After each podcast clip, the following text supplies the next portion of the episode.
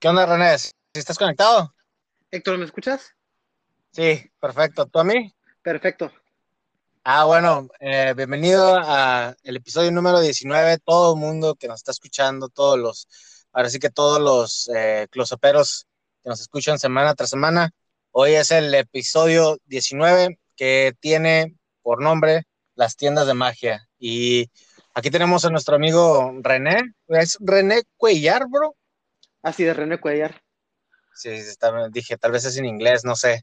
Pero eh, bienvenido, bienvenido. Muchas gracias. Eh, más, que, más que nada quería hablar de este tema contigo por toda la experiencia que tienes en, en lo que es las tiendas de magia. Oh, no sé si nos pudieras, nos pudieras orientar en eso, contar. Claro, que sí. Antes que nada, Héctor, muchísimas gracias por invitarme. Mi nombre es René Cuellar. Estoy para, para servirles a todos mis colegas magos. Yo soy originario de McAllen, Texas. Y en efecto, yo trabajé en una tienda de magia para el dueño de una compañía que es Viking Magic y Collectors Workshop, que es una compañía muy famosa que data ya muchísimas décadas ahora sí. El dueño es George Robinson Jr. Ah, sigue muy activo en el mundo de la magia George, con su, con su negocio. Con su... Y yo trabajé tenía como unos, ¿qué serán? Como entre los 18 y 20 años que empecé a trabajar con George, ya tiene rato, yo tengo 37, ya cumplo 37 este mes.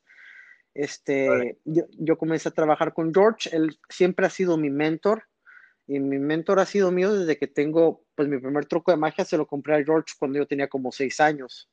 Me acuerdo que me, me compré mi primer uh, thumb tip, ¿no? El, el truco de, de, la mascada que desaparece, ¿no? Y, este, mi primer set de magia, mi papá se lo compró a George cuando yo tenía seis años. Entonces, de mis seis años a mis 37 años, siempre estaba en contacto con George hasta que finalmente a mis, más o menos digo como los, entre los 18 y los 21 comencé a trabajar yo con George.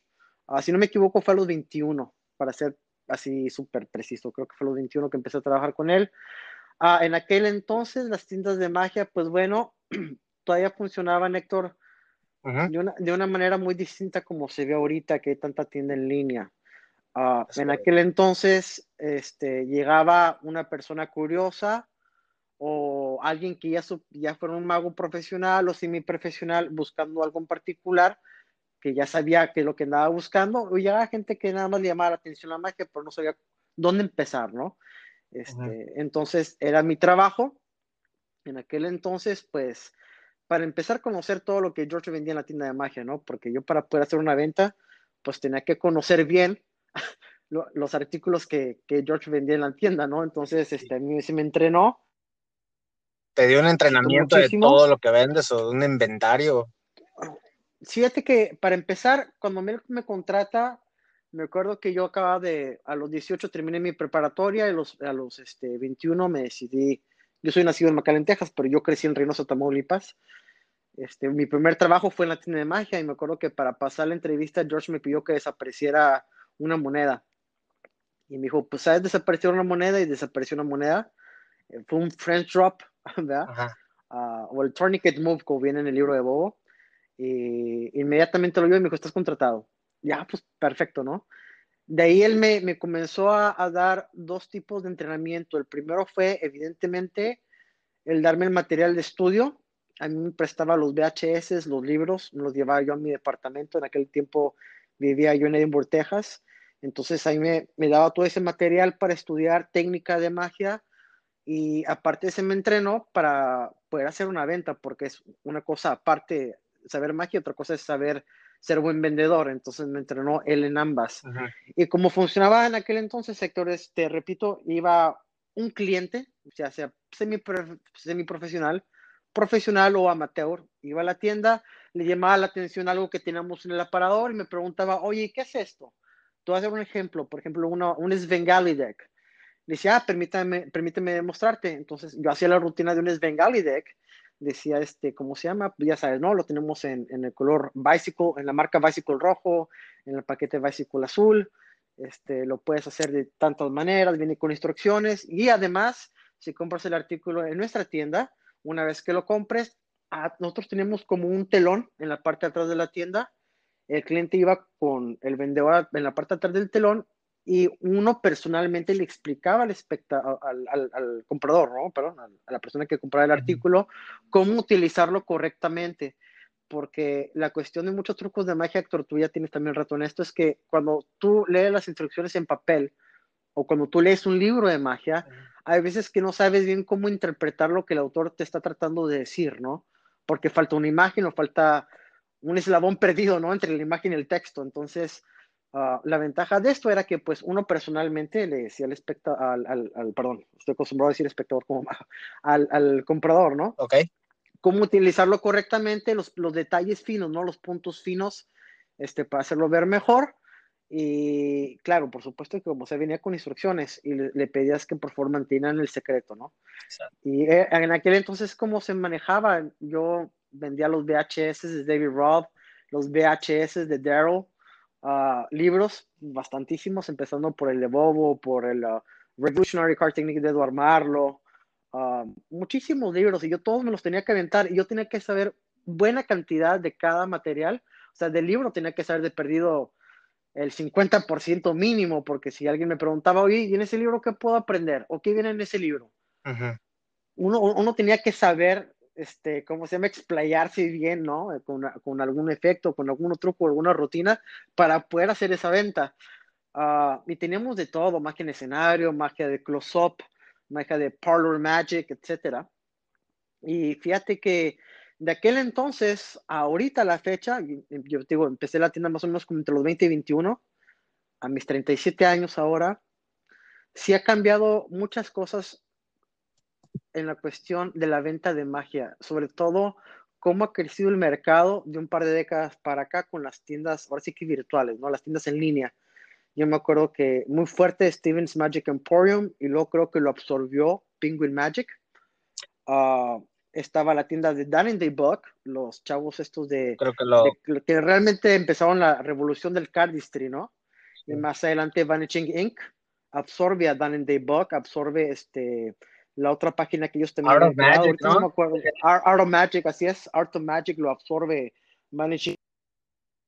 A de cuenta que Dan in the Box se queda nada más con una página con poquitos artículos, ¿no? Que son cuestiones más de, juegos, ¿no? Ah, el branding que ellos traen, así es como de um, como props para magos, como playeras, gorras, uh, los changing color knives, pero de muy alta calidad, ciertos paquetes de barajas, ¿no? De sus reservas.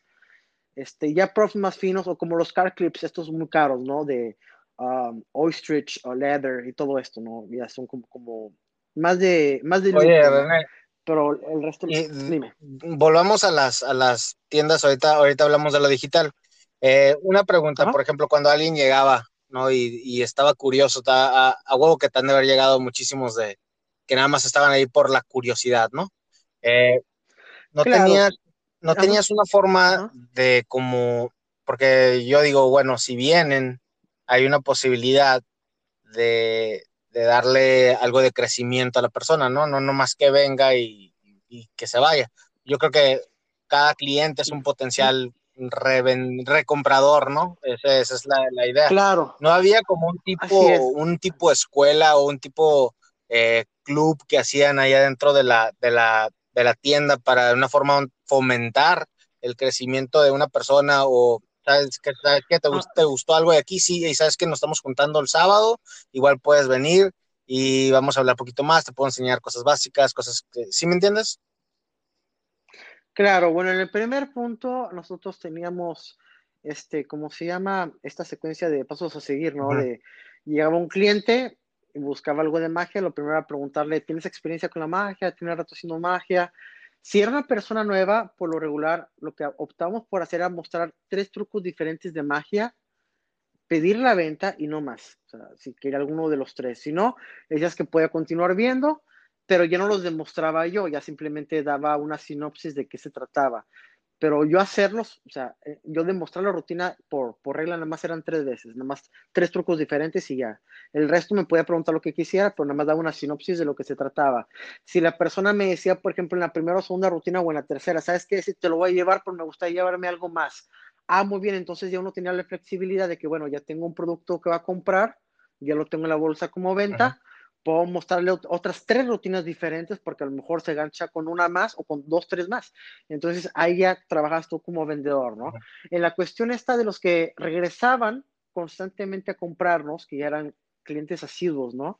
Ah, ya con más experiencia, que les gustaba mucho la magia, y uno les decía, ¿sabes qué? Nosotros pertenecemos al grupo de magia, el, ah, yo pertenezco al IBM, al International Brotherhood of Magicians, y mi, el IBM Ring que yo tengo, pues es el que estaba en McAllen, y los invitábamos cordialmente si querían este, ir a las juntas, era una vez este, al mes. y le decíamos dónde nos encontraba ubicada, este, dónde nos estábamos reuniendo, uh, que en, ese caso, en ese entonces era la Cámara de Comercio en FAR, fue mucho tiempo la, la, Cámara de Comercio en FAR donde nos juntábamos, y si te querías ser parte del club de magia, tenías que presentar, por supuesto, que una audición, y pasar la audición, ya una vez que lo pasado la audición, ya formabas tu parte de la hermandad, ¿no? De, del, del, grupo del IBM, de, de nuestro amigo del IBM. Y era una manera en que muchos magos en aquel entonces, pues estaban en contacto siempre con una hermandad mágica, con una sociedad mágica para mejorar su arte, mejorar sus técnicas, mejorar su presentación. Y bueno, en mi caso siempre ha sido un constante estudio, porque pues imagínate trabajar para un gigante de la industria como George, y aparte poder cumplir con sus expectativas hasta la fecha. Creo que eso fue como fue lo, que más aprendiste, ¿no? Creo que creo que aprendes muchísimo estando en una tienda de magia. Eh, Bastantísimo, por supuesto, sobre todo porque todo el material está al alcance de tus manos. Si, este, te voy a dar un ejemplo, Héctor, sale un, un libro a la venta, ¿no? Y a ti te llama la atención, Héctor, un libro, pero por ejemplo, ahorita no puedes tú leer una sinopsis del libro, o sea, no lo puedes ojear tú no vas a ojearlo hasta que ah, compras el libro y te llegue a tu, a tu domicilio. Y en mi caso siempre ha sido padrísimo porque pues yo siempre tengo la oportunidad, una cuando trabajé en la tienda de Mackey George y ahorita inclusive cuando yo voy a su negocio, a su, a su warehouse, a mí me permite pasar a ver los libros, yo los ojeo y veo qué libro a mí se me, yo considero bueno y cuál no, entonces es bien padre porque yo digo, ah, este me gusta, este no me gusta, este sí lo compro. Y ya voy sobre algo seguro, porque no todos los libros de magia, ni todos van a ser buenos, o no todos te van a llamar la atención o no van a ser de tu estilo. Entonces, yo sigo teniendo esa gran ventaja, me ayudó bastantísimo a crecer como mago de forma exponencial, porque él en un principio, él, me, sí me dirigió, me dijo, sabes que tienes que empezar por aquí, no este, gastes tu tiempo practicando esto que no te va a dejar este, realmente en la cuestión práctica, no te dejar nada, necesito que primero te enfoques en esto, este, hablas muy rápido cuando haces un, truco de magia, necesito que hables más lento, párate derecho, sonríe, no se te olvide sonreír, tienes que sonreír, esto es algo que debes de disfrutar, disfrútalo, diviértete, uh, este ángulo está mal, esta técnica está mal, este, está mal, este, ¿cómo se llama? Hecha, se debe hacer correcto, así es. El tempo que debes de tener es este, tiene un ritmo, Todas las rutinas tienen un ritmo, todas las rutinas tienen un tempo. Te voy a dar un ejemplo para que sientas más o menos cuál es el tempo de la rutina. Todo eso lo trabajó conmigo y hasta la fecha, este, George, a mí, gracias a Dios, me tienen un buen estima. en algunas ocasiones me ha dicho que se siente muy orgulloso de mí. Y pues bueno, para mí no hay un reconocimiento más grande en el mundo de la magia, más que cualquier trofeo o medalla que George piense que yo soy. Que estoy por encima de un mago promedio, yo creo que para mí eso es más que suficiente. No ocupo ganar ningún otro mérito en el mundo de la magia más que mi mentor me haya dicho eso en, vida, que me consideraba por encima del promedio de los magos en general. Entonces me hace muy feliz, muy contento. Oye, otra um, pregunta, ¿no te, ¿no te sacabas de onda porque estabas en varias ramas de la magia? O sea, estabas vendiendo. Sí, fíjate que fue muy difícil, fue muy difícil porque ah, esperaba. te, llegaba, te llegaba un mentalista y ya valió madre, ¿no? Porque y hago mentalista, yo tenía que saber mental, yo tenía que saber mentalismo. Me llegaba un, me, llegaba un, mago palomero, yo tenía que saber magia de palomas. Me llegaba un, mago, un mago de parlor, yo tenía que hacer magia de parlor magic. Si me tienes magia de salón. me llegaba un close-upero y yo tenía que saber magia de close-up y, buena técnica de close-up. No nada más un, un retention pass y un este y un friend de drop. de mis técnicas no vas a hablar, eh, de mis técnicas no vas a hablar porque. no, ya gente muy, lo que pasa es que llegaba gente muy, este, ¿cómo se llama? A veces muy demandante porque me tocaban magos que eran profesionales y pues bueno, eh, los mismos magos profesionales buscan sorprenderse de ellos también, ¿no? Porque al final de cuentas esto debe ser entretenido, debe ser divertido y te tiene que dejar algún tipo de satisfacción de perdido espiritual. Si no te va a redituar económicamente porque alguien no lo quiere ver de forma profesional y lo quiere ver nada más como hobby, pues te tiene que dejar algo también espiritualmente a ti, ¿no? Que te, que te llene a ti el, arte que estás haciendo, que estás profesando. Entonces, de mí sí fue muy difícil porque tenía que ser mentalismo, tenía que ser magia con palomas, tenía que ser magia con bolas de billar, tenía que ser magia con cigarros, con monedas, con cartas, con todo, con bastones, con, ya sabes, ¿no? La magia de este, cajas de madera o, o este, ilusiones pequeñas, tenía que ser yo también cómo funcionaban. Y pues bueno, la parte de mi formación como, como vendedor de, de, de, magia. Entonces, a lo mejor por eso tengo una muy buena idea, un grasp muy completo de, pues, de este arte, ¿no? No lo conozco todo, no te hecho mentiras, hay gente que sabe mucho más que yo, que me llevan 20, 30 años más en la trayectoria. Yo simplemente soy una persona muy dedicada y le he dedicado todo mi amor y mucho de mi tiempo y mucho de mi esfuerzo y mucho de mi dinero también, porque el, el conocimiento tiene, tiene costo, ¿eh? Todo en la magia cuesta.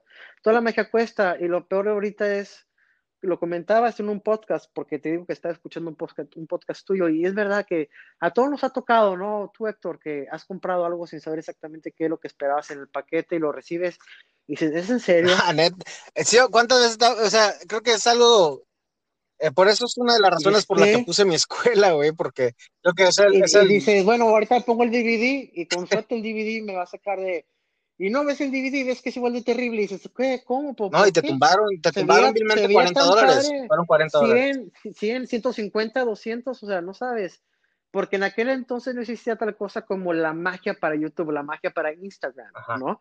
Que realmente ahorita sabemos que todo puede funcionar bien padre para Instagram o para YouTube. Exacto. Pero si te acuerdas, Héctor, cuando tú empezaste, inclusive, que empezaste hace que unos 10 años. Yo empecé en dos, ajá, 12, 11, por ahí. -huh. 11, 12 años. En aquel entonces todavía, este, Héctor, no era tan popular la magia en YouTube o la, la no, magia en Instagram. No, tú esperabas que lo que tú en un demo, apenas, Apen apenas empezaba eso. Entonces, cuando tú un demo por Penguin Magic o por Illusionist, eh, ¿verdad? correcto. O por Hocus Pocus, esas páginas que pegaron mucho, ¿no? Este, tú esperabas que lo que tú veías en el demo, pues lo, lo, lo, lo podías hacer para la, la, gente en el mundo real, no para la cámara. O sea, tú esperabas que realmente pudieras ir un, a un bar o a un café o a una fiesta privada o a una boda, etcétera, y que se lo pudieras hacer a la gente en vivo y que funcionara como se veía el demo. Exacto. Y pues, ¿cuál fue la tristeza de muchos efectos de aquel entonces? Que pues los ads este, el demo era bien falso, ¿no? O sea, realmente te querían tomar el pelo y eso hizo que perdiera mucha fuerza varias páginas de internet que tenían en aquel entonces cierto auge y que se consolidaran algunas otras. Debo dar un ejemplo. Yo soy muy partidario de comprar todo de, y no porque sea mi mentor, pero Viking Magic y Corrective Workshop manejan una calidad que no tienes ni idea, Héctor, ¿eh? Hay cosas que nos han regresado a nosotros a la tienda, a, a, la, a la fábrica, con un detalle tan, tan pequeño que si no te dicen no lo ves y el artículo se destruye.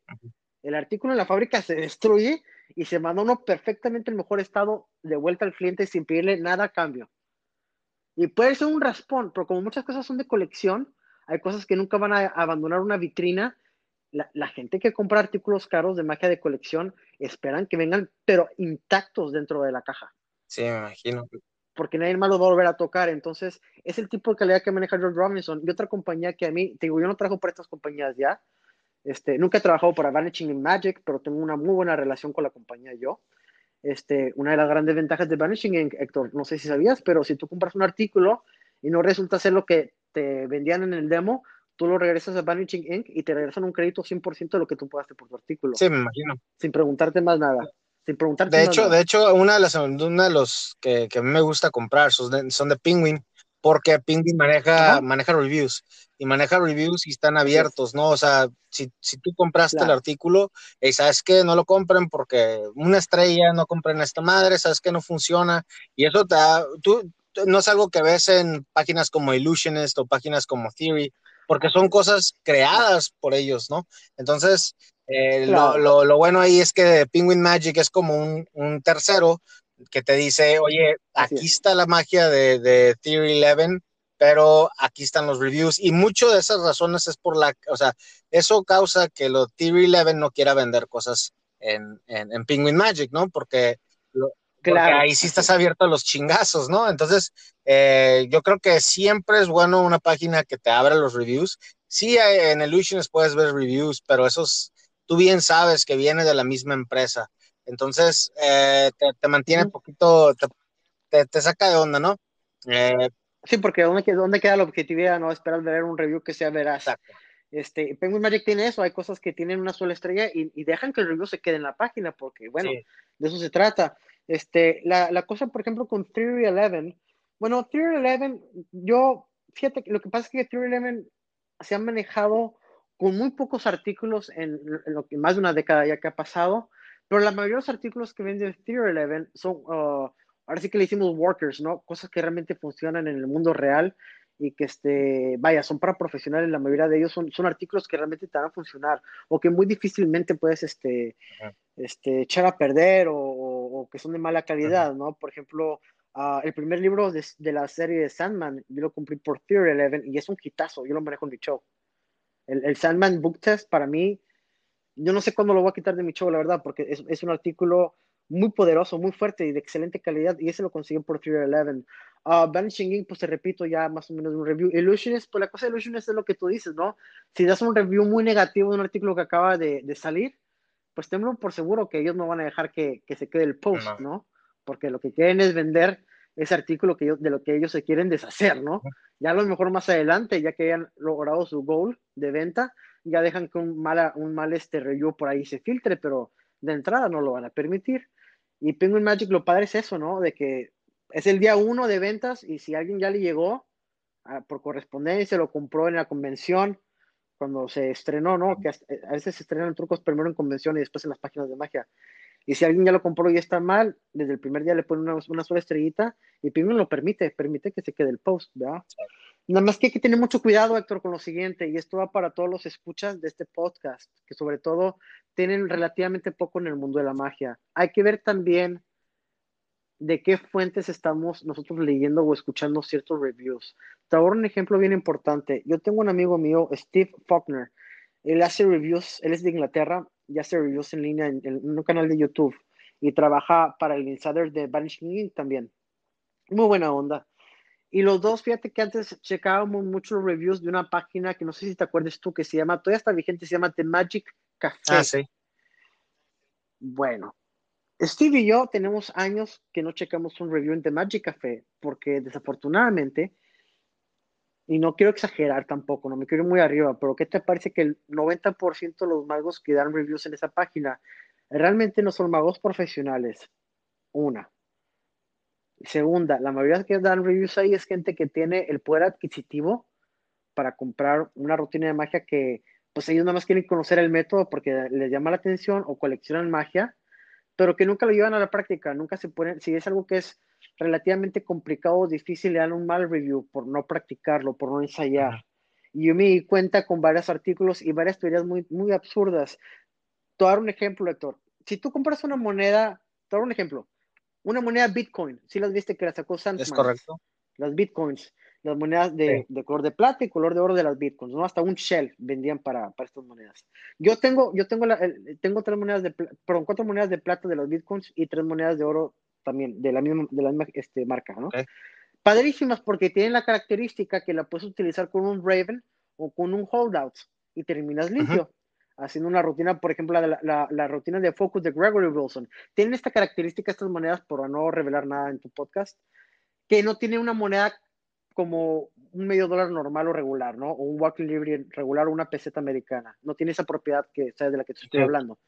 Este, y le dio un muy mal review porque decían que para empezar una moneda que no existía, que no tiene un valor en el mercado, que no, que no era legal tender, le decimos en inglés, ¿no?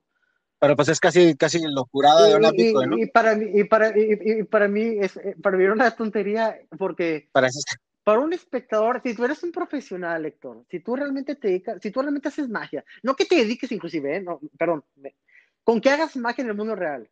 Si tú desapareces una moneda, así sean cinco pesos mexicanos, una moneda de plata americana, un doblón español o una Bitcoin, créeme que cuando se la desapareces cualquiera de esas a un espectador, la sorpresa es la misma. Porque en la mente del espectador lo que están viendo es un, objeto desaparecer están viendo una moneda desaparecer, no les importa si era de plata o de oro, si tenía diamantes incrustados. Están viendo un objeto desaparecer en tus manos. ahí, eso es lo que genera el asombro. No si la moneda realmente existe en el mercado, si realmente es de plata, si son cinco pesos, si es de creo que, creo que esa, esa, moneda, esa moneda salió al mercado por ese, o sea, esa es locurada de esa moneda, ¿no? Que, que, que en una forma u otra tienes una Bitcoin que no existen, pero pues tienes uno. O sea, es como parte de por qué lo compras, ¿no? Claro. ¿Y qué es esa moneda? Y puedes platicar, ¿no? Sabes que hay, una, hay un currency, ¿no? Que se llama Bitcoin, que es una moneda digital. Y tienes un tema de plática, si me entiendes, lo puedes platicar. Y se me hace más cool eso que decir que es una moneda de plata que tu, tu tatarabuelo se encontró en un viaje a Inglaterra. Tiene, tiene amarrado un rompehielos. Pues. Este, exactamente, así es. Es como no sé si has visto el Amber Ring de Patrick Kuhn, que es un anillo que al mismo tiempo es cuadrado y es redondo, dependiendo ah, de cómo lo gires. para el espectador en la cámara se ve cuadrado y, si voltean por arriba de la cámara ven que realmente es redondo en tus manos y luego regresan a ver la cámara y se hace redondo y en tus manos es cuadrado. Es un anillo que es, eso, ¿no? Y es, un rompehielos y es una ilusión portátil y hay, muchos magos en The Magic Café que como no son magos, como son coleccionistas o nada más tienen el poder adquisitivo, nada más es una crítica, pero realmente nunca han estado allá afuera en un bar con mucho ruido, con gente borracha, o en una boda donde todo el mundo te empuja, o bajo la tensión de que te pagaron muy buen dinero por hacer una, fiesta privada para un grupo selecto de personas y que no puedes echar a perder ninguna de tus rutinas porque pagaste, cobraste mucho. No, no tienen esa experiencia. Entonces, ahí sí te digo, hay que ver muy bien de dónde vienen esas críticas a veces, de ciertos artículos de magia y donde este, realmente si tienen objetividad. Yo en lo personal, Héctor, yo hago lo posible. Has visto mi trabajo quizá un poquito. Ah, yo trato de compartir todo lo que sé. Yo creo que el que mucho sabe realmente no tiene miedo de compartir su conocimiento. Al final de cuentas, lo más importante aquí es que tú puedas de alguna forma tú contagiar a tu espectador de felicidad o de asombro, ¿no? Que tú puedas este, mandarles ese sentimiento por el arte que tú estás haciendo, ¿no? Por tu trabajo. Yo creo que eso es lo más importante. Ah, Ahora. La cuestión está de la gente que practica mucha técnica, que son 100% técnicos y puristas y que no les gustan los gimmicks. Pues bueno, en este arte, por eso es un arte, mira, es un arte y se rompen géneros.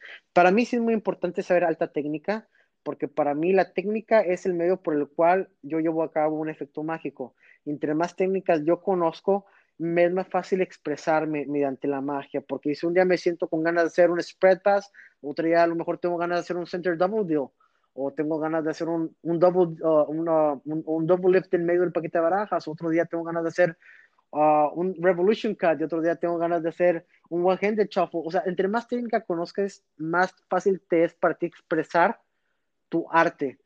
Pero, por, por supuesto que no todo es eso, porque para mí al final de cuentas se trata de entretener a la audiencia yo soy un entertainer. Exacto. Y a mí cuando me contratan o cuando magia es con el fin de entretener, no de asombrarme yo mismo con mi propia técnica de que, ah, mira, puedo hacer ah, el cliff shift, ah, mira, puedo hacer un paso invisible, ah, mira, puedo hacer un one-handed shuffle, ah, mira, mi double it me queda perfectamente encuadrado, que así debe de ser, pero me refiero a que no, ese no es mi meta cuando hago magia, no es el presumir una técnica, sino el sorprender a, un espectador, ¿no? No me pagan para eso, la única persona que va admirarme un poquito la técnica que utilizo, si saben que es una técnica avanzada, son otros magos y rara vez un mago me ha pagado 200 dólares por un show de magia. o sea, realmente quien me contrata es gente que no son magos, es gente que se quiere entretener. Yo soy un entertainer. Um, y ese es, bueno, ese es mi punto de vista al respecto, pues. No, no, no, tienes mucha razón. Ahora, mira, quería hablar contigo de otro tema. Eh, digamos, yo, yo, por ejemplo, yo he tenido unas ideas de a, ver si me puedes ahí guiar. Yo quisiera abrir una tienda de magia aquí en Baja California, eh, pero, pero yo lo hiciera exclusivamente de puro close-up. Ah, no, no, no sería una tienda de magia para, para, mentalistas. Bueno, igual, igual y mentalistas sí pueden tener algo, pero no fuera, definitivamente no fuera para gente de, de, de, escenario, no sería para, para parlor, no sería nada de eso, ¿no? Eh, puro pero eh, ahí tú ves, tú ves un, una, un beneficio a eso. ¿Por qué lo digo? Porque ahí yo ya me puedo dedicar, digas tú, toda la energía, toda la, todo, todo el capital, todo el inventario, todo, igual, todas las personas que vienen, eh, en, en, un sentido puro close-up, ¿no? Puedo, puedo dedicarme 100% a close-up, a, mover close-up. Eh, ¿Tú crees que esa fuera una buena estrategia? Mira, te doy mi opinión al respecto, porque eso lo hemos platicado George Robinson y Junior y yo durante mucho tiempo, ¿no? Lo primero que tienes que realizar es un estudio de mercado. Este, sí es importante que tú, que tú tengas en tus redes sociales una, o así que una red de, de, de magos que tú ya conozcas que vivan cerca o aledaño a donde tú vas a poner tu tienda de magia y cuáles son las tendencias, ¿no? La mayoría de los magos que trabajan alrededor donde tú vas a poner tu tienda, ¿a qué se dedican? ¿Son closoperos casi todos? ¿O la mitad son de escenario, la mitad, o sea, hacen magia en teatros y la otra mitad hacen magia de close-up? ¿O realmente lo que abunda mucho es mago de close-up y lo que realmente vas a poder mover mucho es el close-up? Haces ese estudio de mercado primero con tus amistades, con los conocidos que tienes que están en el, en el círculo de magia, ¿no? Donde tú vives. Número uno. Segunda, la segunda recomendación que yo doy, sobre todo en la cuestión de close-up, es mover artículos que tú sabes. Una, porque ya has trabajado con los artículos, ¿verdad? Porque por lo regular, cuando tú compras el mayoreo por... Uh, todo, todo, sería artículos, todo sería artículos que ya he usado. No me gustaría, ah, no me gustaría traer algo que yo no he usado, porque eso lo deja abierto a puras, a, a, mamadas, ¿no? Como la que ya hemos vivido, o la que ya hemos en el sentido de que te puede salir algo que no es práctico, no es profesional, no es algo que vas a usar al día de noche.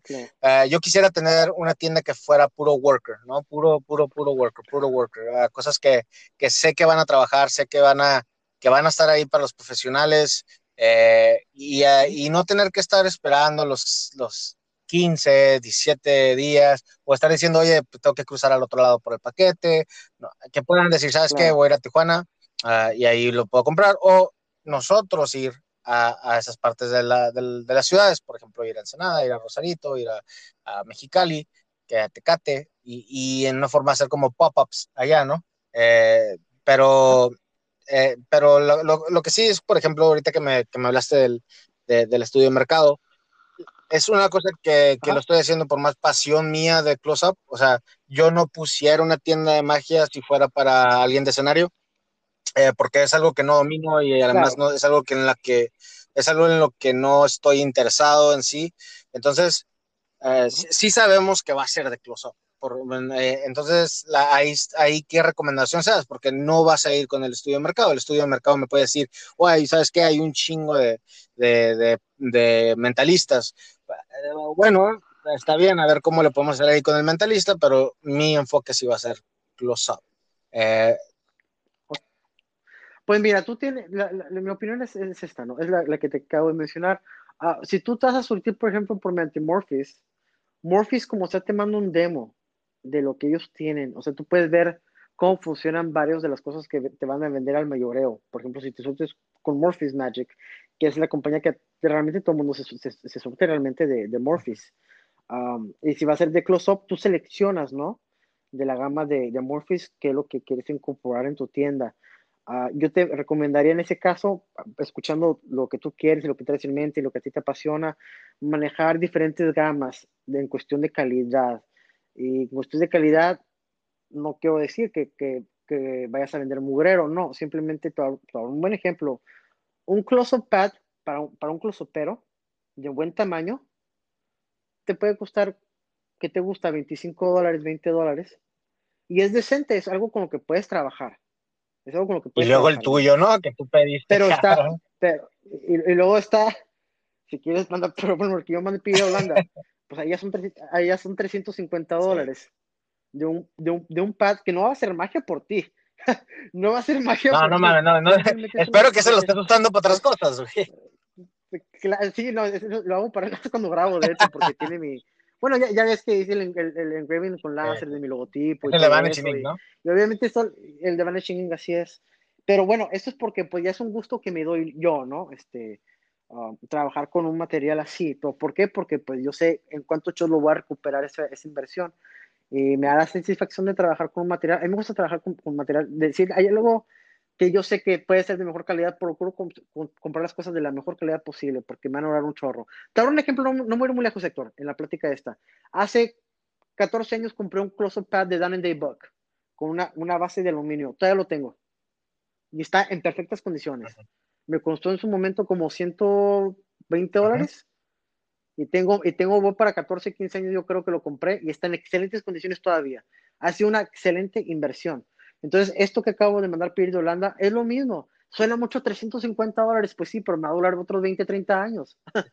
¿Sí me entiendes? Entonces, yo lo veo de esa manera. Son como los paquetes de baraja, Héctor. Tú puedes comprar un paquete de barajas Bicycle en un HEV, en un Walmart, por 3 dólares con 25 centavos, o te puedes comprar un paquete de barajas de diseñador de 10 dólares. ¿Cuál es la diferencia? Mucha gente se pregunta, sobre todo los que empiezan apenas a hacer magia con cartas. Muchos, vas a escuchar muchas opiniones diferentes. La más importante para mí es el stock. El stock con el que viene un paquete de barajas regular de la Bicycle y un paquete diseñador que es el Think Crush, que es, es una terminación diferente, es se utiliza una prensa diferente para ese tipo de barajas y la carta es más delgada. ¿Y qué, en qué te ayuda que una carta sea más delgada? ¿Verdad? ¿En qué te ayuda eso? Ah, pues bueno, a lo mejor parece un corte falso y hacer un double lift, a lo mejor no importa qué paquete agarras, te puedes a lo mejor comprar un paquete Faisan en un Super 7 o en un Oxo y te va a funcionar un double lift. Pero hay muchas técnicas que si las cartas no, no tienen ciertas características o propiedades, va a ser muy difícil un empalme, va a ser muy, difícil, muy difícil hacer un shift y vas a decir, oh, me encantaría que esta carta fuera menos gruesa o que uh, no se humedeciera tan fácil el cartón porque aquí siempre hace calor, aquí siempre está húmedo. Y es cuando comienzas a ver, ok, ciertas cartas tienen ciertas características porque tienen ciertos acabados y ya tú te decides por cuál funciona mejor para ti. Correcto. Es igual con las monedas, sector. Tú puedes hacer magia con una moneda de 10 pesos. ¿Y cuánto te va a costar? 10 pesos, traer una moneda de 10 pesos en la bolsa. O puedes hacer magia con un Walking Liberty, que es una moneda de plata de los 40, de los 30, de los 20. Están como en 80 bolas, ¿no? Eh, así es, pero tienes una moneda que una tiene un valor, obviamente, en el mercado que cada vez va a valer dependiendo de cómo esté la plata. Segunda, va a brillar mucho más una moneda de plata que una moneda de 5 pesos. Entonces, un retention, un retention vanish, una retención, ¿verdad? De una moneda, obviamente va a ser mucho más convincente por un espectador si es algo que brilla súper fuerte, si tiene mucho brillo, o una moneda opaca de 5 pesos. Entonces te digo, es una cosa por la otra. Pero regresamos a lo mismo, te puedes comprar una moneda, por ejemplo, una Bitcoin, que te cuesta menos de 80 dólares, ¿verdad? Obviamente menos de 80 dólares una moneda de la Bitcoin, y que igual que una moneda de plata, y al final de cuentas lo que importa es que estás desapareciendo un objeto, ¿no? Correcto. Ahora, y ahí te digo, tú, tú manejas una gama, como una tienda tuya tú puedes manejar una gama, ¿sabes qué? Ah, ¿Qué haces? No, pues fíjate, soy pero trabajo en bares. Ah, bueno, ¿y como qué rutinas traes o qué te gusta hacer? No, pues fíjate que traigo la carta ambiciosa. Ah, pues muy bien, ¿y cuál es el final de tu carta ambiciosa? No, pues el mismo, la misma, este, la misma, el mismo final que hace David Blaine desde hace como 20 y tantos años, ¿no? Que salió su primer especial, de la carta doblada, firmada, que aparece medio arriba. Es, pues, ¿sabes qué? Tengo un final más padre que, que la carta ambiciosa que estás manejando. Mira, déjame, te presento tres opciones diferentes. Esta opción se ve así, lo demuestras, este cuesta 25 dólares. Está esta otra opción, este es el final, y mira cómo se pasa, este te cuesta 28 dólares. Y tengo este otro, que es el final de una carta ambiciosa y que cuesta 55 dólares, pero quiero que lo veas. Así es como se ve. Tú sabes con cuál sientes que vas a poder trabajar mejor. No tiene que ser a fuerza el más caro, pues el medio, pues el más barato, el que a ti te guste más y con el que tú sientas que a lo mejor vas a estar más cómodo. Pero ya viste tres opciones diferentes al, al, al, al ¿no? Y dice, ah, ok, la verdad, con el, con el que cuesta veintitantos dólares está más padre que lo que yo estoy utilizando ahorita, ¿no? Que es de la carta doblada que aparece encima, me va arriba el paquete de barajas, ¿no? Está más padre este, ¿no? por ejemplo, el uh, Level One de, uh, de, Adam Grace, que a mí me encanta.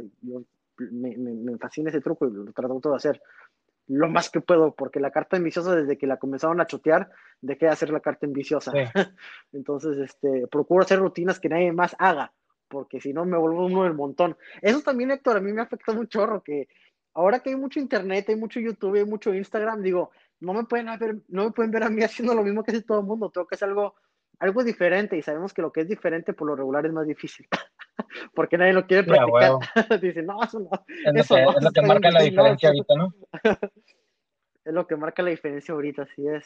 Pero tú como tienda te digo que tú es una gama de artículos, de accesorios, que sea eh, eh, económico, intermedio y de alta gama. Y eso te va a hacer que tú muevas muchos artículos dentro de tu tienda, Héctor. Esa es mi recomendación. Y lo hemos trabajado, lo hemos platicado George y yo en su momento en varias ocasiones y es lo mejor que puedes hacer, ¿no? Oye, este, una, una, ahora brincando a, a, otro tema y hablando ahora del tema de las tiendas de magia ahorita, de incluso hay, hay varias tiendas en línea de México, ¿qué es lo que tú crees que les está faltando? ¿O qué es lo que tú crees? Te puedo decir, te puedo decir, te sabía que me vas a hacer esta pregunta, porque yo sí veo muchas fallas en varios aspectos. Y mira, no te voy a decir nombres porque yo tengo No, dilo, acá no. no, no, no, no. No, no, no, no, no, no, Este, no, pero este, ellos saben a quién, a quién me estoy refiriendo porque se los he dicho yo en su cara. Y este, se los he dicho en buena onda porque son amigos míos y a mí me interesa que les vaya bien en su negocio, ya se hace algo que se dedican ellos al 100% a su tienda de magia o como un ingreso extra que ellos tienen quizá, el que tengan una tienda de magia para ellos es un ingreso extra encima del trabajo que ellos tienen formal, ¿no? Pero yo, esto que te voy a decir, se los he dicho en su cara, y créeme que no, por eso no se ha terminado ninguna amistad. Y si, se termina, y, si se terminara una amistad por algo tan sencillo, pues imagínate, pues jamás habrá sido una amistad buena, ¿no? Este, la primera falla, tú dices, ¿cuál es, sector? Mira, si tú vas a ser dueño y vendedor de magia, tú tienes que conocer tus artículos. Tú tienes que saber cómo hacer el demo de los artículos que tú vendes. Eso es súper importante. Eso es súper importante. yo creo que no puede hacer nada peor que asumir que todos los nuevos que te van a ir a comprar a tu tienda ya saben magia. Y que si les vas a vender un tom tip, ellos saben cómo utilizar un tom tip. Si les vas a vender un, stripper deck, ellos saben cómo utilizar un stripper deck, un, un invisible deck, un scotch and soda, o un hot rod. ¿Sí me entiendes? Un raven no, no está mal eso. Uno como mago, como vendedor, ya sea como dueño y trabajador de tu propio negocio, tú debes de poder hacer el demo, tú debes de poder explicarle al espectador y mostrarle un artículo en el cual ellos estén interesados en comprar, ¿sí me entiendes? Porque hay mucho mago nuevo, hay mucho mago que tiene apenas un par de meses en la magia o apenas un par de años en la magia y que, este, lo, lo mencionabas tú en un podcast, la falta de mentors ahorita es terrible porque muchos magos aprenden de YouTube y lo que aprenden en YouTube, pues la verdad es que el 99% es puro mugrero. Son cosas que, este, ¿cómo se llama? Pues no saben magia. Mucha gente que está en YouTube realmente no sabe de qué realmente se trata, ¿no? O no te van a explicar por YouTube realmente cómo ser un buen performer. Puede que te enseñen cómo hacer un truco de magia, pero no te van a explicar cómo hacerlo bien. Exacto. O sea, cómo entretener a la gente. Y eso es, de eso es lo que se trata, no es lo que uno busca, entretener a la gente y pasar un rato agradable. Entonces, como vendedor de magia, tú debes de saber cómo trabajar como mago. Tú debes de saber cómo hacer rutinas de magia. Tú debes de conocer de perdido las bases de las técnicas con cartas, con monedas, con dedales, con máscaras, con lo que tú quieras, pero tienes que saber las bases bien, de mentalismo, de lo que tú quieras que vendas. Pero tú debes de practicarlo para que seas un buen vendedor y seas tú una buena tienda. Si no lo estás haciendo, estás mal. En serio estás mal. Pero estás mal porque mucha gente te va a tener mucha ventaja. Te voy a dar un ejemplo bien sencillo, este, Héctor. Digamos que tú eres la única tienda en Tijuana que tiene una tienda de magia. Eres la única tienda. Tú nada más, tú, Héctor, vendes magia en Tijuana. Se acabó. Si alguien quiere comprar magia, tiene que ir con Héctor, a la tienda de Héctor. Okay. Y puede, y puede que tú, Héctor, en esa situación te pueda dar el lujo de decir, mira, ¿sabes qué? Yo no soy mago, yo nada más soy el dueño de esa tienda de magia, si quieres este, comprar algún truco, todo viene con instrucciones. en el internet va a venir un, enlace al que te vas a meter y te va a explicar el que lo inventó, cómo hacer el truco de magia. No te preocupes están las instrucciones. Listo. Bueno, puede que te funcione hasta sabes qué día que haya otro chavo o un señor que abra una tienda de magia y que él se haga los demos en su tienda de lo que las personas van a ir a comprarles él te aseguro que va a vender muchísimo más. Y todo el mercado en una tienda de magia es bien fácil que te lo quiten. Es súper fácil que te quiten tu mercado. Y más si tienen una persona que está encargado todo el día ahí de que, hey, hey, ¿cómo estás, Raúl? Bien, ¿y tú? ¿Cómo te ha ido? No, pues bien. Oye, ¿qué tienes de nuevo? Fíjate que, ¿sabes qué? Me de este truco. ¿Lo viste en la página de Vanishing o lo viste en Penguin Magic? Sí. Déjame, te muestro cómo se en persona, en vivo, antes de que lo compres. No, es que quiero demostrarte algo. ¿Sabes qué me lo llevo? ¿Cuántos te pongo? ¿Te pongo uno? ¿Te pongo dos? Y van con Héctor a la tienda de magia. Oye, Héctor, ¿cómo estás? Bien, bien. Oye, ¿qué te ha llegado nuevo, Héctor? Para así, de, para, para close-up, así como para, para hacer magia una boda. Pues mira, pues tengo estos amigos de aquí que se supone que hacen esto. Ah, oye, ¿y me lo puedes demostrar? Mira, la verdad no sé cómo funcionan, pero pues ahí viene, ahí vienen las instrucciones, ¿no? ¿Y cuánto cuestan, Héctor? Pues cuestan 120 dólares. Ah, no, pues está cabrón. Perdón por la palabra, pero es lo que te van a decir. No, pues así, así, así lo iba a hacer. Oh, no. o sea, ¿sí me entiendes? O sea, vas a decir, pues, ¿cómo, cómo ir a lo ciego a comprar algo que, para empezar, no me están mostrando cómo saber el mundo real, ¿no? O sea, si realmente voy a poder trabajar con eso. Entonces, por eso te digo, no es como que tú conozcas magia y que tú sepas hacer el demo, que tú puedas hacer la venta correctamente. Esa es mi humilde opinión en mi experiencia. O sea, le falta más a, la gente que está vendiendo, le falta hacer más demo, más, más, ¿cómo, cómo se dirá? ¿Cómo se, cómo podrías decirlo? Performer, ser, un performer, ser performer ser vendedor. Es que en, una, en una forma u otra, en una forma u otra, para, lo que estamos llegando al punto es, en una forma u otra tienes que ser mago para vender magia. En una, eh, eh, yo creo que sería la mejor ventaja, porque ahí sí tú estarías muy abierto a poder performearlo o poder enseñárselo a la gente y hacerlo con una delicadeza, porque tampoco puedes empezar a flashear, empezar a, porque lo peor que puede hacer es flashear, porque la persona en ese pinche momento va a decir, no, pues mejor no, güey. claro, así es. Así es. Tienes que conocer lo que tú estás vendiendo. Si tú haces una joyería, Héctor, y quieres comprarte un Rolex, y dices, oye, ¿sabes qué? ¿Por qué el Rolex presidente cuesta más que este otro Rolex? Y que la persona te diga, pues la verdad no sé. ¿Cómo, cómo no vas a saber si tú vas a pagar más de 50 mil dólares por un reloj? O sea, ¿cómo esperas que te lo compre si, no sabes lo que me estás vendiendo? Ah, no, es que sabes que lo que pasa es que, mira, esta máquina en particular está hecha en Suiza y si no sabías, las mejores máquinas de relojes son hechas en Suiza y este tiene la característica de que si transcurre tanto tiempo y que el, movimiento kinético y te, y da una explicación completa de por qué lo que estás comprando tiene el precio que tiene, a ti te convence el por qué lo tienes que comprar. Porque dices, ah, ok, ahí está el precio, por supuesto o porque sabes que este tiene esmeraldas en lugar de rubíes y vale más esta piedra que esta otra piedra. Este es de tantos quilates, este es de tantos quilates, por eso esto cuesta más barato y esta cuesta más cara.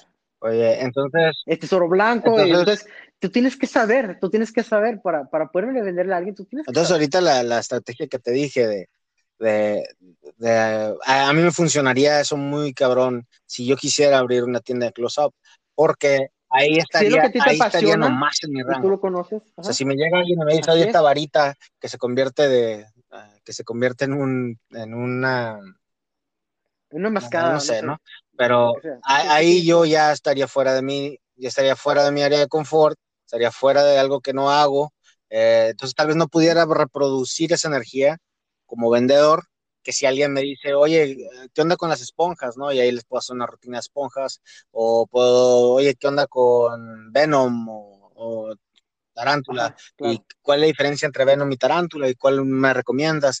Todo ese tipo de cosas, pues, oye, tienes que haber ya jugado con Tarántula, ya jugado con Venom. Claro, con el Venom, así es. ¿Sabes qué? Pues lo que pasa es que mira, el sistema de hookup de Anchor para el Tarántula, pues te permite, tiene estas ventajas, ¿no? Y tiene estas flaquezas. Por si tienes el Venom, el setup de, de cómo lo puedes hacer, fíjate que tiene estas ventajas, tiene estas desventajas. El ITR o el, el, IT que viene con el tarántula es diferente al Venom porque, pues mira, este es más grueso, este es más delgado, etcétera, etcétera. Ya, ya, ya tú, como tú ya conoces lo, lo, que tú estás vendiendo, para ti va a ser más fácil hacer la venta. Exacto. Porque lo vas a poder convencer a la persona de que, de que lo que van a adquirir para ellos realmente es una necesidad. Eso es lo difícil de vender magia. La magia no es una necesidad, al menos que tú realmente te dediques a ser mago. Bueno. La magia no es una necesidad, Héctor, para nadie más que para los magos profesionales. Para los demás es un hobby. Pues la magia no es una primera necesidad, para nada. Una primera necesidad es comprar comida, es tener un vehículo para poder transportar, ropa, calzado. Eso son, son cosas de primera necesidad. Eso son necesidades. Pero la magia no. La magia, al menos que tú seas un profesional y te reditúe, es una necesidad para ti. Y si tú quieres venderle a algún profesional, tú le tienes que creer ese sentimiento de que esa persona necesita comprarte, necesita ese artículo, lo ocupa ese en su set de magia para sus shows de magia, lo ocupa, lo necesita, necesita gastar dinero en eso para que a él le vaya mejor. Tú tienes que generar todo esto. Y la mejor forma de generarlo es si tú estás convencido y sabes que lo que le estás vendiendo realmente es algo que le va a ser de utilidad. Ahora. Y que no va a desperdiciar su Tenemos, tenemos, ya nos quedan 10 minutos, ya llevamos 49. Eh, oh, se ha ido rápido, se ha ido rápido. Eh, en estos 10 minutos, tú quisieras ver contigo, ¿a dónde crees que van las tiendas de magia? o sea, ¿a dónde van? Ya vimos, ya vimos cómo eran antes, ya vimos qué es lo que le faltan las de ahorita, ¿a dónde crees que va? y, te, doy un, te doy una, mi, mi punto de vista, por ejemplo, ahorita se está dando mucho la piratería, ¿no? O sea, ahorita es casi, casi tirarte un, un balazo en la cabeza si sacas un DVD con técnicas, ¿no? Eh, ¿Por qué? Porque muy fácilmente vas a agarrar bien poquito. De hecho, hasta las empresas como Illusionist, como Theory, eh, ya, no, ya no le dan mucha preferencia a eso porque de una forma u otra pierden mucho de su valor, sacan un, le pagan al mago, hacen toda la producción, pagan para todo, sacan un producto, pega, pero va a pegar en, un, en una cifra menor, ya que ese contenido se va a pasar digitalmente, piratería, con pura piratería. Entonces, lo que dicen las empresas es, ¿sabes qué? Pues hay que trabajar gimmicks, ¿no? Y vamos a trabajar gimmicks más porque si trabajamos más gimmicks, eso sí es algo que no se puede replicar en una forma, está más difícil para mí. Eh, sí, hay, gente que, que arma sus propios gimmicks viendo un tráiler, pero normalmente queda de muy mala calidad. Eh, entonces, lo que, lo que ahorita las, empresas están haciendo, y por eso lo ves mucho en, en Illusion, es que ya es mucho gimmick, es por eso, eh, lo, está haciendo porque ¿para qué sacó un video o para qué le pago a, Daniel García para que me haga sus otros projects cuando yo sé que me los van a piratear? ¿No? Y, es, y eso es lástima para, o sea, qué gacho para, para Daniel García, que tal vez tiene muchas cosas en la cabeza, pero ya para qué chingados la saca si pues nada, o sea, no, no, le va a ganar nada y todo el mundo lo va a piratear, por eso sacó, podemos ver que sacó el, el Mint, ¿no? El, sí se llama Mint, ¿no? Eh, ya, ya mejor, ya mejor prefieren sacar artículos, eh, Alex Pandrea ya mejor saca barajas, o, o sea, ya se están yendo a, a cosas eh, físicas, porque pues ya lo digital ya no, no más, ya no, ya no da. ¿Tú a dónde crees que eso, o sea, ¿Tú crees que eso es parte de la nueva, por así decirlo, la nueva normalidad eh, que, se está, que se está dando ya por, por, causa de la piratería? Mira, yo la verdad creo que vamos a regresar otra vez a que la gente se dé cuenta que las mejores rutinas de magia y lo más mágico que van a poder comprar realmente en sus vidas va a ser en los libros. Okay.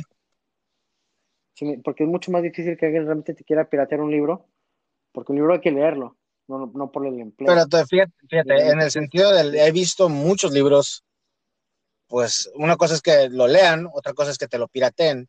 Y sí he visto versiones de libros en PDF, ¿no? O sea... Eh, oh, sí, sí, claro, sí los hay. Pero es, es, más difícil, es más difícil, siento yo, que se haga muy popular un libro que, que un DVD que, que, todo el mundo este, ripió, ¿no? Uh, es cuestión cultural también, Héctor, este, que realmente crezca como cultura, este, el mago, ¿no? Ser el bien, cuesta bastante trabajo producir algo, es bien costoso la producción de algo, como para que alguien venga y te lo tumbe. Entonces, el que se maneje esta mentalidad, ¿no? De hacer el bien, de hacer las cosas de forma correcta, ojalá que sea algo que, que poco a poco podamos ir inculcándole a las nuevas generaciones, ¿no? Y corrigiendo las generaciones actuales que lo hacen, que pues está mal. le, quitas el pan de la mesa a alguien y yo creo que que eso es terrible, quitarle el pan de la mesa a alguien. Eso, es muy mal. Ah, pero pues bueno, ya veremos el futuro qué es lo que pasa. Yo le voy mucho todavía a la cuestión de la magia digital, la verdad todavía este, siento que es lo que más va a mover porque este, simplemente va a ser más difícil encontrar ciertas partes, ciertos lugares donde descargar cierta magia, por ejemplo, ah, y también no te creas, este, hay muchas páginas de internet que mucha gente no conoce, que son muy underground y que es difícil dar con ellas. este, eh, sobre todo páginas europeas o páginas asiáticas, ¿no? Que son muy así seleccionadas. Pero pues bueno, yo nada más, ahora sí que tengo fe de que como cultura crezca el mundo de la magia, que sepamos respetar, ¿no? Y el trabajo de los demás y que realmente haya para todos para, para comer. O sea, que no quitarle de la, del pan de la mesa a nadie. Eso me hace terrible. Pero bueno, mi recomendación siempre va a ser que lo mejor lo vas a aprender de un libro. y, y, uno, que tengas un libro, un buen libro de magia. Y segunda, que siempre tengas un mentor, que tengas alguien con suficiente experiencia en el mundo de la magia para que te guíe bien, para que no cometas los errores que uno cometió. Ganar, gastar dinero a, lo tonto, gastar dinero a lo tonto, desperdiciar tiempo a lo tonto en alguna técnica que realmente nunca vas a utilizar, que realmente pudiste haber utilizado ese tiempo para otras cinco técnicas que las vas a utilizar el 90% de tu tiempo realmente en la vida real. O sea, un mentor así, ¿no? que te enseñe un poco de presencia escénica, de cómo venderte mejor como mago, etcétera, etcétera. Yo, yo le voy a esas dos cosas, un buen mentor y un buen libro. Ok. No, pues muchísimas gracias, René, por, por este, esta horita nos aventamos con todo. No, gracias, gracias por invitarme, Héctor, te agradezco bastante. Cualquier cosa, ojalá que a tus este, escuchas del podcast les haya agradado. Si tienen algún tema también que les interese más adelante, avísame. Yo con encantado de la vida, Héctor, en lo que te pueda. No, claro que sí, hacemos otro. Muy, muy, muy, uh, muy soon eh, para, para hablar más de, de, temas de magia aquí por el, por el podcast. ¿Sale? Perfecto, Héctor. Te mando un fuerte abrazo y que estés muy bien en esta pandemia. Muchas gracias, Garon. Te cuidas. Un abrazo, Héctor. Pendiente. bye. bye.